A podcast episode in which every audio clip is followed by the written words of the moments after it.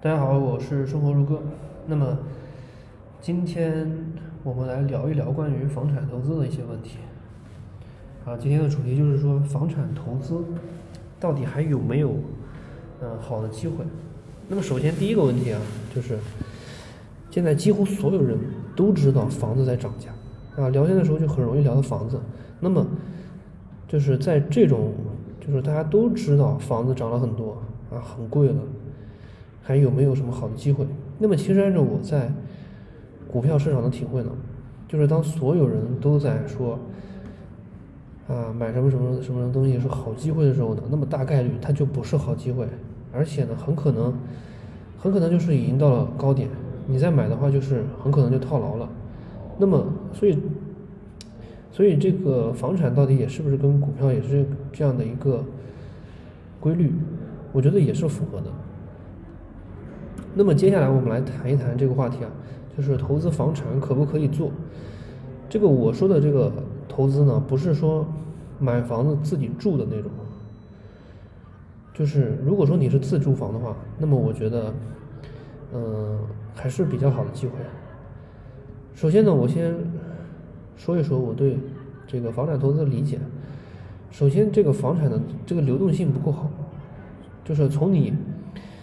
呃，前后挑选，再到观察，再到挑选自己的房产付款，然后最后呢，再拿到房子装修，啊，最后再到住进去，时间长，长到可能就是涉及一到两年左右。那么，如果说你买入了一个不够好的房子，对吧？不够好的房子，或者说你做错了一个投资，你想收回成本都比较难，因为没有足够的。潜在的购买者，你可能需要降价，啊，三十到四十，三十到四十的百分比才有可能有人买。然后呢，你还是需要花大量的时间讨价还价，然后最后呢，再拿到钱，折腾半天啊，还亏了一堆钱。但是你跟股票一比呢，股票它的流动性就足够好，所以这也是我觉得，嗯，房产投资不太好的地方。其次呢。房产投资和股票投资最大的不同的地方在于，就是房子好不好，很多人是能够分辨的。嗯，我之前上一期讲过这个问题，也就是说，大概率啊会遇到一个问题，就是经济学里的逆向选择问题，就是想卖给你的都是烂投资，就好的投资好的房子早就被买完了，那么这个可能是一个很难接受的问题。房子啊，房子它主要。其实它这个价值的主要部分呢，就是两两个地方，一个就是这个所在城市，第二个就是它在这个城市的地段怎么样？这两个方面，我觉得就决定了百分之八十的价值。啊，你买一个小城市的再好的房子，装修的再漂亮，它流动性也是极差的，因为大家看的都是房子升值的潜力，升值的潜力在哪里呢？其实就是。这个城市的发展水平，还有这个地段。那么接下来呢，我想和大家谈谈这个未来中国发展方向的一个选择，啊，就中国发展方向的选择，就肯定就决定了这个房产投资会不会在未来是一个好的选择啊？这种钢筋水泥会不会是好的选择？那么大家如果看过十九大报告呢，就可以预见未来中国二十年到三十年的发展发展领域和。方向究竟是什么？首先啊，我们必须认识到的一个问题就是，我们已经进入到了中国特色社会主义新时代，这是一个重大判断。然后呢，和改革开放的四十年已经不同了。然后，然后一句，然后后面一句呢是极其重要的一句，就是说，我们国家的发展已经从高速增长阶段转向高质量发展。